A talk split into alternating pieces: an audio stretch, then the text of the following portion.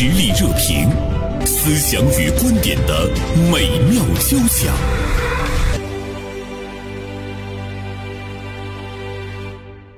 前不久呢，在加拿大温哥华最高法院，两位同事知天命之年的华人妇女，就是两个富有的女人，呃，最终呢是以两败俱伤的下场结束了长达十六年的网络互撕。他们的骂战呢，从中国打到了家国。怒火呢，也是从网络烧到了法庭。线上对骂十六年之后呢，线下呢是以捅刀子来收场。那么加拿大媒体呢，对这样的一个藐视法律、当庭来捅人的事件呢，表示出了一种惊恐万分。同时呢，温哥华法院也在拉扯了两年之后呢，对这个案子做出了最终的这个宣判哈，呃，判处犯人。密斯沈十六到十八年的监禁，被告密斯卢辩护律师请求的六年多出了十年，看来法官呢也是暴怒了。那么今天《大连晚报》名笔事件的执笔人王春燕呢，就这样一个事件写了一篇文章，题目是“沉默是最高的蔑视”。啊，春燕，中午好。袁生老师好，听众朋友们好啊！看来你要面对这样事件的时候，基本上就是置之不理、沉默哈，呃，比较文明的一种方式。那今天我们还请到了我们的老朋友，也是我们非常喜欢的肖平律师，来自于辽宁天吉方律师事务所的主任律师肖平。肖律师，中午好。袁生老师好，嗯，春芽好，听众朋友们好，我是婚姻律师肖平。我记得上一次做完节目的时候，我说太喜欢你了，希望能经常来，是吧？我记得有这样一句话。呃，今天我们三个女人来谈两个女人打架的事，也是蛮有意思的一个组合哈。呃，春燕，你简单的跟我们说一下这件事情的前因后果。从二零零五年开始的，那这两个富婆吧，同时申请加拿大移民，这个华人的一个论坛上呢就认识了，然后其中呢这个。呃，卢女士吧，就是有点暴发户的感觉。她总在那个论坛上炫富，然后呢，说一些大家特别听起来特别痛恨的话。就比如说，哎呀，你们这些穷人就别出国了啊！你们出国就是刷盘子、刷碗哈，给中国人丢人。就说这种话。呃，然后其实呢，确实他这话说的特别的令人生厌、讨厌。但是别人看完了，可能也就这么地儿了哈。就是不屑一顾，可能也就不理他。哎，但是这个沈女士呢，她就咽不下这口气，然后她就在网上就是回怼他：“你不是是那个那个炫富晒包吗？”然后她就去研究他那个包，放大了研究，研究研究，发现哦，他这是 A 货。然后他就在网上就开始驳他嘛，说：“你看你这个呃背个假包上国外去哈，让老外。”看见了，认出来了哈，更丢中国人的脸。然后他俩就这么骂起来了，骂起来了。这个、那个、这个、这个姓卢的那个姓卢的女士，她是河南人，嗯，但是在深圳打工。她确实是，呃，不是在深圳打工，她人家应该是实现财务自由了，就是确实是挣了很多钱。然后呢，她一看不服气啊，有人在这么说我，她又开始人肉这个上海的这个沈女士，然后把她的。家庭啊，二婚的，她的学历呀，什么没上过大学，还有其他各种隐私，全扒个精光，然后在网上就给她发出来了。然后这个沈女士一看。然后他俩他俩就开始互结下梁子了，对，就结梁子，互相骂呀，骂到什么程度？就是骂到这个管理员都觉得看不下去了，就是给他俩封号了，也把他俩踢出这个论坛了。哎，这俩人被踢出去之后，又重新注号，又开始骂，骂了半年，一直骂到这两个人这个出国的手续都办好了，两个人纷纷出国了。然后呢，这还没完事儿，出国了以后，第一回合 出国以后，这俩人竟然在加拿大同一个城市生活，然后他们又在论坛上认出了彼此，又开始骂。不得不说，这俩人挺有缘分的，我 觉得也是相当有缘分。我也是觉得，茫茫人海，中国十四亿人口，他们竟然国内国外都能在一个群里。对，我觉得。然后呢，这个上海的这个这个这个沈女士呢，她不是被人。人肉过吗？对，然后这会儿他也用这种手段，他就雇人去调查那个，就是卢女士的那个家庭啊，儿子呀、丈夫呀，干啥的？反正他是挺做的挺过分的。就是人家在加拿大买的房子，本来想做这个房屋租赁的业务，然后他就是去了，让人就是派自己的朋友去去捣乱去，哦，然后人家开个咖啡店吧，他自己呢跑人咖啡店里边拍照造谣，然后导致人家店关门儿。他这个从早到晚不用干别的事儿了，哦，就这一件事儿。我也觉得他怎么会那么有钱呢？就这种人不应该有钱，闲了。然后那个那个是那个卢女士呢，她也不让呛，然后这回又又开始把那个，反正就是各种国骂，就骂的特别难听，就骂这个上海的这个这沈女士。反正沈女士，然后就开始。呃，觉得没啥可骂的了，就开始找他们家孩子的事儿。哎呀，看人孩子结果考上哈佛了，呃，他就生更生气了。对呀，更生气了。然后就给人哈佛打电话，说人这孩子的这个这个毕业证啊有问题呀，或者等等各种造谣。啊，就后来这个这个这个卢女士呢，她就有点受不了了，就就行啊，咱俩也骂不出个所以然来，咱们就上法庭见吧。嗯，就上了法庭，这第三回合。开始上了法庭，线下见，骂了十六年，第一次见面啊，线上的线下十年，当时骂了谁？第还有第三回合的，这不是吗？然后上了法庭之后，那他俩就是给人法庭提供的资料，就全都是互相对骂的那个记录，半斤八两。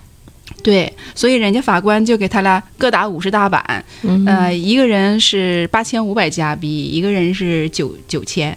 嗯，然后为什么多了这五百呢？就是因为这个上海这个沈女士啊，就是她在这个诉讼期间，她还在那网上继续骂人家。嗯，哦，然后可能法官就觉得这行为更严重，好就多多罚你五百块钱。结果这个上上海这沈女士不服气，然后她就给了对方那个。二百五十假币，就是用咱中国人话就恶心他。一下，然后拒不撤销他就是网上对骂那些记录呀等等这些，然后其实这法官判多出这五百加币，又给他俩结了两子，嗯，然后接着打，又又继续骂了，一直骂到那个二零二一年，嗯，然后他们就是开听证会嘛。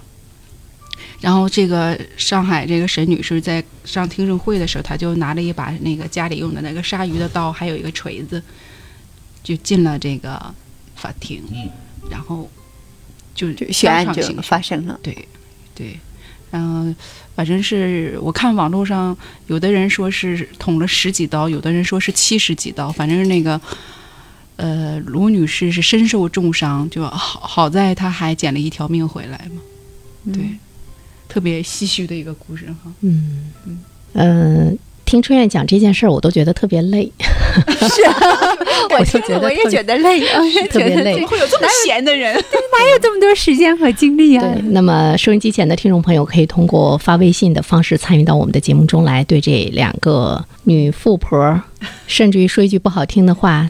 两个大老娘们儿之间 无聊的十多年的这样的一个对骂，呃，也可以聊一聊您的这个看法哈。我们也来说说这事儿。嗯，其实你看两败俱伤，谁也没赢。嗯嗯，所以我也想问一下那个肖律师哈，你说在法庭上，原告被告之间。他可以有那种很近距离的接触，可以让一方来行凶吗？他没有现场的这个法警啊等等各个方面，无论是对被告和原告的那种人身安全的保护吗？这个好像，因为咱也没看到现场啥情况哈。嗯，这个从嗯媒体上公开的报道的资料上可以看出来，他们这个案子是一个一般的民事案件。嗯嗯，所以他可能是认为不会有那么大的一个危险。嗯嗯，但是咱们国家现在的这个司法系统，尤其你上法院去是非常严谨的，每一个人都是需要去过安检的。对，像我们律师不用拿个律师证，因为你是可以免检的，因为律师不可能拿刀对方 律师给捅了。是，但是当事人他都是需要过安检的，你的水呀，还有一些。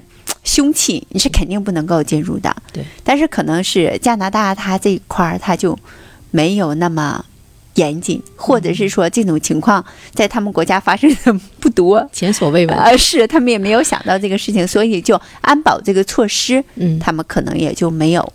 嗯，正常情况下，在中国，嗯你是不可能发生这种事情的。对，嗯，这也是这些年社会发展呐、进步啊，人的思想呀，啊、情绪呀，嗯还有一些贫富差距的加大呀，呃，这里的事情就会不断的涌现。在前些年二十几年之前，我们去法院也都没有没有。这种层层的安检呐、也没有。呃，对，那么大家如果以后在国外打官司的话，还是要注意一下人身安全啊。比如你里面穿一个 看是 对看一下，还是要评估一下要要这个事评估一情啊，下对对这个这个可能是在国内的法庭上不会来发生哈。另外一点的话呢，也特别想问肖律师的，就是首先是有两个法律问题哈。第二个法律问题，我就是说这个被捅的呃这个密斯卢。他的辩护的律师请求的是六年，就是你看这个沈女士啊，嗯捅了我们，需要给她判六年，但是这个法官，呃，比六年多出了十年，嗯给这个沈女士判了十六年到十八年的监禁。嗯呃，就是我看到这个结果的时候，我第一个反应就是法官火了。法官火了，好像一般的法律上来讲，对方律师的请求，呃，法院就就那样了。你请求判多少年就就判多少年。或者是啊律师代表自己当事人的利益，他请求的一定是他认为能够对判的最高的线儿的。对嗯，嗯这里面呢有一个知识点给大家说一下，嗯就是英美法系他们并不是成文法，嗯，他们是判例法。嗯，像我们国家呀、德国呀、日本啊，我们都是成文法啊。这个行为如何来界定啊？呃，最终要承担什么样的法律后果？它是白纸黑字写的清清楚楚的啊。你要承担什么样的责任？大概在什么样的幅度之内？这必须要依法断案嘛。嗯。但是在英美法系，他是的，他这个裁判的权利掌握在大法官的手里，他是判例法，通过之前的一个判例。然后确定下来的一个规则，然后之后发生的案件就要参照之前的一个案例来做判决，所以他们大法官的权力是很大的。嗯，很多时候他的裁判规则是法官创立的，所以这个法官他就有权利在他认为合适的刑期之内给他去定刑，但是他这个差的确实是挺大的哈，他可能法官会综合考虑这个案子的客观因素，嗯，比如说。纠缠的时间之久啊啊，然后这个不文明的程度之深呐啊再加上它不仅是对于当事人生命健康权利的侵犯，同时它也是对于司法制度的一种挑衅和蔑视。对，因为这个案子它是发生在法庭之上，对吧？他已经突破了，然后个人之间的这个仇恨，它意味着他可能在他看来就是这个当事人本身，你处理这个事情的时候，你已经失去理智了。你不简单的就是你们俩之间的一个私下恩怨的问题，你在什么场合，你面临着什么人，你都已经不顾及了。他认为这个人事实上社会危害性已经到达了那种忽视其他利益的程度。他认为这个人是应当受到重创的。嗯，但同时这样的一个判例也会给当地的一些人，包括不是当地人，现在媒体这么发达，在我们。大洋彼岸的中国是吧？我们也在讨论整个案件，所以它对于整个社会它是有一个引导的作用的。对，嗯，法官就觉得六年，六年把你教育不好，多十年 再看你这个事情确实有一点恶劣。我觉得按照国内的刑法来判的话，嗯也不会判六年，对，因为本身这个案子定性上都不应当是故意伤害，我觉得就应该是故意杀人。嗯，他其实就是想要弄死他。对吧？恨之入骨就要弄死他，而且他已经不考虑后果了。对所以呢，我们这样的一个发生在温哥华的这样的一个事儿，我们也要对国外的他的一些这个呃法律的背景也要有更多的了解啊。我们也会注意到，在某种状态之中的时候，这个法官他有的时候他会。当场会做出一个让你很吃惊的这样的一个结果。有的时候，有些人犯法，他可能会去查我。最多会怎么怎么样啊？嗯，这可能是我们国外会的，就我们国内会是这样的，但是在国外来讲不一定啊。你查到的是最严厉的是六年啊，是上个案子是六年，到你这儿你你再恶劣一点，可能给你四六十年 都有都有可能。出门在外还是要 尊重一下当地的法律。嗯、呃，这个结果我们说是两败俱伤啊。但是，呃，春燕的这篇文章的题目“沉默是最高的蔑视”，就是我们倒转、倒转、倒转，就是我们时光倒流。最初，如果有一方保持沉默，可能就不会有接下来的这样的一个事儿。那么，最终，呃，一开始的这个导火索，就是因为，呃，这个卢女士。蔑视其他人的那个那个财富的状态，说你们这些穷鬼就别出去了哈，这个很傲慢。这句话在很多人听来真的都是比较难以接受的。比如说在那个圈层中，有的人想出去，的确是没有他有钱，或者是说我们根本就出不起国的人，我们看到这样的一个言语，你也会很不舒服。嗯，是的。但是我看沈女士她就迎战了。啊，他就他就迎战，他不允许别人说他是这个穷鬼啊。他可能自己也有一点代入感，嗯嗯嗯，因为如果他觉得好像你就是冲我说的，嗯，他自己多多少少会有一些不自信。他觉得他可能经济条件也不是特别好，嗯，出国也挺吃力的，嗯，但是他可能觉得我自己也很努力呀，他希望能够听到一些肯定的声音。嗯，但是那个卢女士的她那种傲慢，在沈女士看来，她可能就是觉得。是针对我说的，我会被看不起，所以他的怒火就出来了。为什么有些人他会有代入呢？比如说，他会他会觉得你就是在骂我。其实呢，你看他们在网络上嘛，呃，我看到说网络的那种虚拟的空间有一句话特别有意思，就是在网上你都不知道对面是一个人还是一条狗，就是他的那种虚无。但有些人他就会把某些人，他可能是骂大众的，没有。特定目标的这样的一个骂人的语言，他会代入，他会觉得就是在骂我。那么这种代入的这个心理元素是什么？春燕，你想到过没有？比如说，你你听到这个，你可能觉得他说的根本就不是我，我我我不去搭那个茬儿。嗯嗯，我觉得就是刚才肖律师说的那一点，我挺认同的。其实可能就是这个上海这个沈女士，嗯，她的个人经济条件。呃，以及她出国的这些动机啊，可能恰好就是应和了，应和了。她可能真的需要到国外去做这种，呃，类似于像刷盘子的工作呀。呃，他可能，呃，确实是那种，呃，需要就是借钱才能啊出去的那种那种状态。嗯嗯，所以他内心当中他很不自信，所以。就特别容易，就是被人家拽着走了，或者是说，其实他内心他就担心自己被别人看不起，对对，一个自尊嘛。嗯。嗯，其实我们会发现，很多时候你越是讨厌某一个人说的话，嗯，其实你认真的去觉察，你的潜意识当中某一部分是认同他的，对，啊，这样对，但是呢，你不能接受，嗯嗯，所以你就开始反弹了，嗯，但是这个事情双向来看。就是我们可以换角色的去，嗯，分析一下，对，嗯，以独特的观察视角发现时代的蓬勃力量，以敏锐的内心感知寻找我们的精神家园。实力热评，名笔与名嘴的实力碰撞。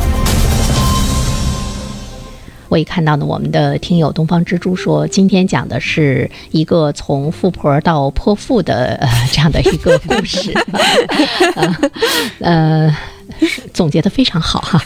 嗯，我们看，呃，一开始这件事情的起源，就是因为这个卢女士，呃，觉得有一些人出不起国，还要出去，认为是穷鬼啊。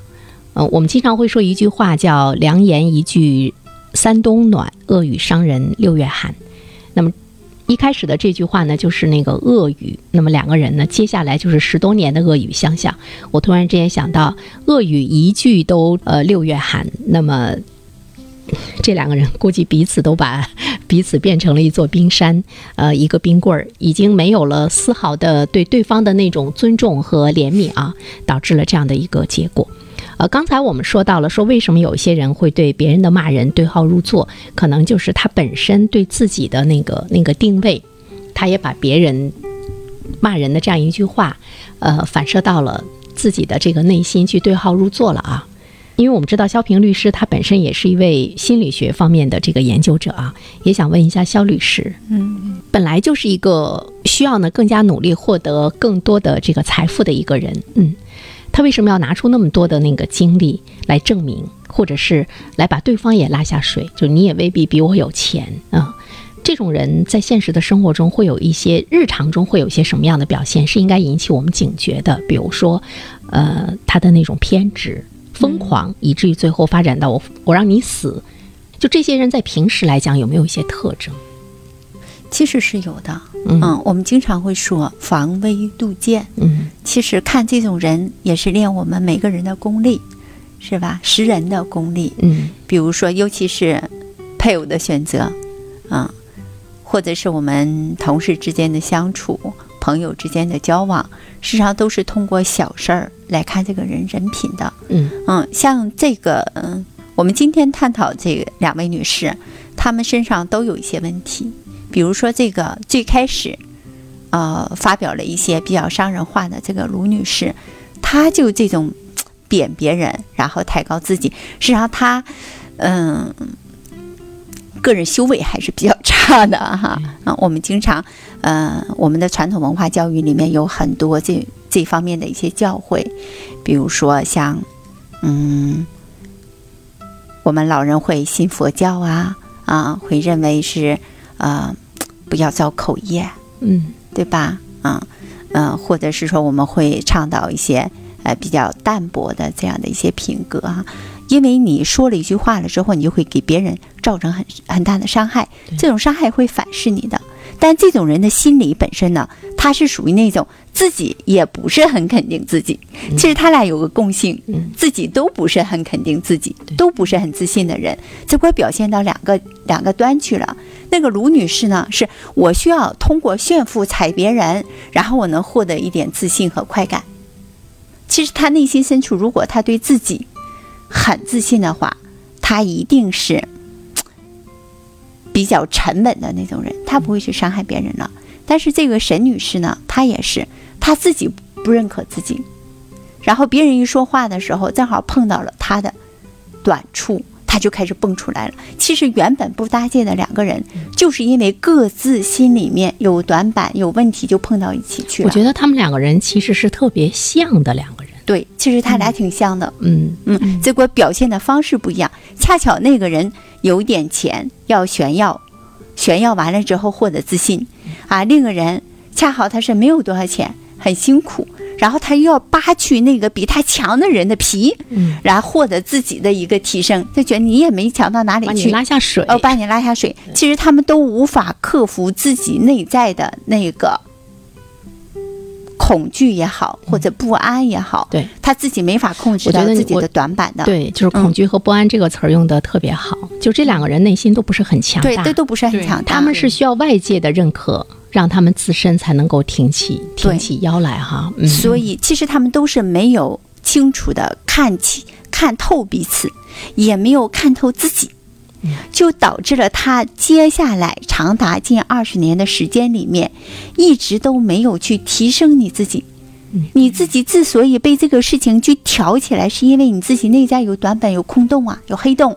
但是他的时间和精力都应该用来填补他内在空洞，让自己更丰满一些，嗯对吧？更但其实呢，他填补他的都是垃圾。对，对方那个人就是你自己，但是你你看不清他，你也看不清你自己。自己对对对。然后两个人就以后的若干的时间里面，嗯不仅没有就是提升自己，反而不断的拉着对方一起往下沉。所以我就觉得这两个人其实长达十几年是在跟自己打仗。对他其实在跟 自己打仗，对这样然后自己内耗了，自己灭亡了。对，你说就是没有看清楚。你看我们的听友燕子发来微信啊，她说人还是要多读书，让自己内心强大起来。嗯，我觉得说的特别好。嗯，嗯，呃，春燕，就是在我们的生活中，其实我们也会遇到这样的人。嗯会的会嗯的，，对你来说很多还很多。对对对，嗯这种人呢，哈，肖律师就是他跟那个你的跟修为有关，但是呢，跟你的职业、跟你的社会地位、跟你财富的多少还真没有多大的关系。对对，嗯所以当我们遇到这样人的时候，最好的那种解决的方式，嗯春燕，你遇到过吗？哦，真是遇到不少呢。嗯，嗯，就像您说的，你看这孩子还成长的这么好，他内在比较圆满具足啊。嗯嗯，其实这样人真的多，而且炫富的人还不光是富人炫富呢，穷人他也炫富呢。嗯那我真遇到过这样的，哦，真的是。但是从我个人来说，我每次看到这样的人，我首先第一点我会觉得他特别可怜。嗯，是我的，我觉得这个也我也有这种感觉。嗯我觉得事实上他他自己过得还是蛮苦的。对对嗯，对他通过这种方式能够让他自己舒服一些。对，对对对，我也是这种感觉。嗯所以当我看到这个人在内心当中这么辛苦的话，哎呀，我就想。他说两句，让自己痛快痛快，就说两句吧，我们就当没听，我就当没听见吧。就是我们不去对号入座。啊、我们如果就是对周围的每一个人都有一颗怜悯之心，你像肖律师也好，还有春燕也好，你们可能一直是这样做的，就是我都有一颗怜悯之心的时候，我看到了你的本质。我们看周围有些人貌似强大，对吧？比如说，他觉得他给你炫富，他很富有，或者是他怎么很坚强，甚至于他那个脾气很暴躁，对你指手画脚的等等各个方面的人，如果你有一份同情和怜悯的话，其实你还是觉得你不仅你自己高大起来了，你可能对于对方来讲也是一种挽救，因为他没找着对手。我觉得要做到这一点，其实还不太容易，嗯因为你需要自己很强大，你才可以做到这一点。嗯但是我们每个人其实在存在不同程度的一些碎片，嗯我们自己都是破碎的。嗯如果遇到这个人说这个话的时候，可能我这块儿相对完整，我不受他影响，但是那个人正好说到了我的破损的地方，我其实心里还是要通一下。有可能好多人都是这样，我们绝大多数人这样。人生就是一场修行嘛，注定你是不完美的，对吧？当外界刺痛了你的那个裂痕的时候，第一个反应是要觉察一下，哦，我被刺痛了，那说明我自己有待于提升。嗯，你看到的永远是你自己。比如说，亲爱的，外界没有外，外界没有外人，只有你自己，只有你自己。嗯并不是说外面那个人不存在了，而是那个人他那件事情的存在，他只是提醒你了，去关注你自己所思所想所念，然后你通过自己的想法念头，然后你来反观你自己到底哪些地方需要增强。这就是沈女士遇到这个事情的时候，她没有一个正确的一个态度来处理这个事情，她变成对外的攻击。事实上，她应该向内去去寻求答案，然后去不断的去提升自己。啊，然后她就跟那个烂人就越来越远了。他的世界里是不可能存在一个烂人的。如果他在不断的提升自己的过程当中，如果他不提升自己，永远是认为外面外面的都是针对他的，他今生要胜利，就是不断把外面那个人看不顺眼的人干掉，那他就坏了。他就是不断的跟自己在在干仗。其实我觉得一个人他内心不是很强大的时候，你看他在日常生活中，他表现的就是一个刺猬，就是任何的事情炸毛任何的事情都会激怒他，嗯甚至有些事情跟他无关，他也会哎，似乎呢是呃。把持一种公道，似乎呢是去寻求一种正义，但是你看他遇到任何的事情，无论大小，他都是一个刺猬的时候，我们就可以判断，他就是沈女士这样的这个人格。其实我们是要远离的，对，是啊，我觉得除非你有非常专业的知识，嗯。或者你从事这方面的工作，对，啊，否则的话，我觉得还是要明智的远离嗯远离他们。嗯哎，刚才那个听友一个燕子听友说那个多读书哈、让内心强大。我最近还真读了一本儿，就是和您咱们刚才讨论这个话题相关的书，就呃这个书的名字叫呃《胡思乱想消除指南》。然后呢，它就是 是一个工具书，哎，对对，我看了一呃看了三分之一吧，然后呢，我觉得他前半段讲的内容就是和肖律师说的是一样的，就是当你遇到一个问题的时候，他教你一些方法，嗯。然后呢，呃，去反驳自己现有的这样的一种认知。他说他这个认知就是一件事儿让你不痛快了，他好像是认为就是你的认知上有问题。然后你要反观你的认知，然后我告诉你一种方法，你怎么样去把这个认知调整一下，嗯，然后你就会变得愉快的接受一些事事情。然后呢，更重要的是你会面对这件事情，然后去把它解决好。嗯，哎，就是一个小工具书。其实多读书呢，它会让你开阔视野，能够见识更多的人和事哈，对也会呢去让你内生有更好的一个提升。最近我也看到，呃一些学者的一个建议，说其实我们每一个人在你生命中的时候，你都要去寻找一本呃你的生命之书。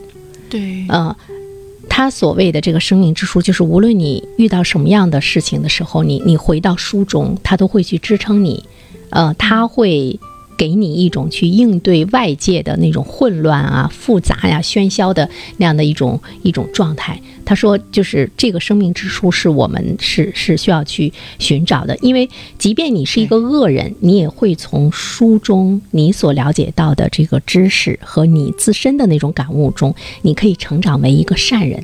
甚至于你还可以成长为一个非常优秀的人。他说，这个书对人的这个改变，其实呢是很重要的哈。所以我们也是非常呃严重的同意燕子听友 发来的这样的一个一个建议啊。一二三四呢发来微信，他说这个事儿怎么能丢到家国，就丢脸丢到家国，判的不重啊，判的不重。卢女士应该这个呃。那他正好说到了啊，应该是沈女士应该加重，是不是？沈女士伤的卢女士是吧？嗯，对对对对对对，啊，说到了，呃，你离法官的距离还有一些，弄弄弄清楚事情的真相。嗯，其实我们每一个人在现实的生活中，我现在觉得，尤其是在今天，我们首先要有一种能力吧，就是怎么样不消耗自己。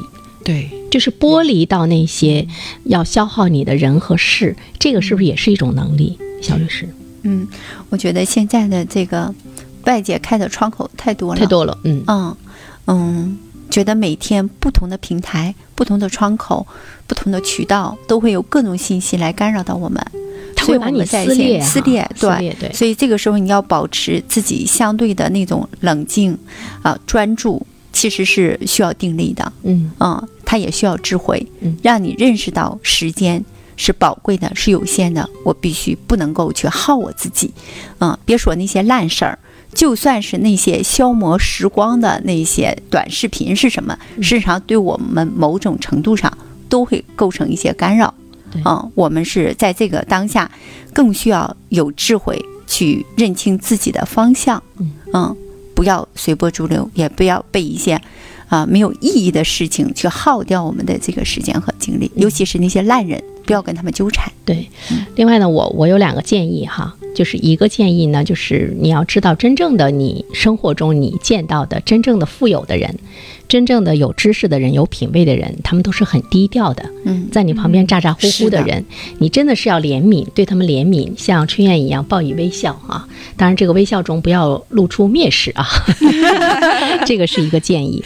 另外一个建议的话呢，其实嗯，想和大家分享的就是，呃，在我们的这个。一生中，你不要用外界的那个标准来衡量你自己。如果你用外界的标准不断的来贬低你的话，其实你自己给你自己会带来一个巨大的一种这个伤害。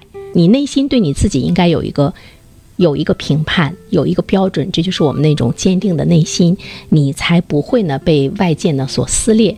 就像刚才肖律师说，说我们今天看看这个短视频，明天看看那个言论，就是你被撕裂的时候，其实你你有。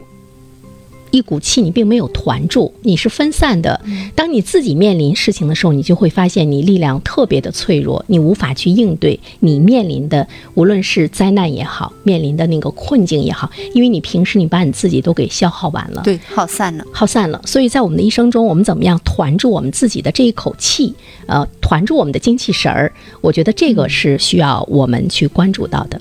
呃，前不久呢，我看许知远访谈那个费翔，费翔不是演《封神》嘛，演的特别棒啊，六十二岁。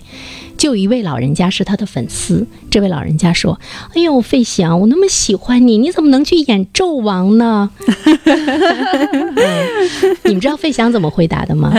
费翔说：“哦，那你能原谅我吗啊，哎呦，嗯，这个情商太高了。？”对，而且我觉得他的这个回答让我们看到了什么呢？看到了费翔本身尊重他人的一种高贵。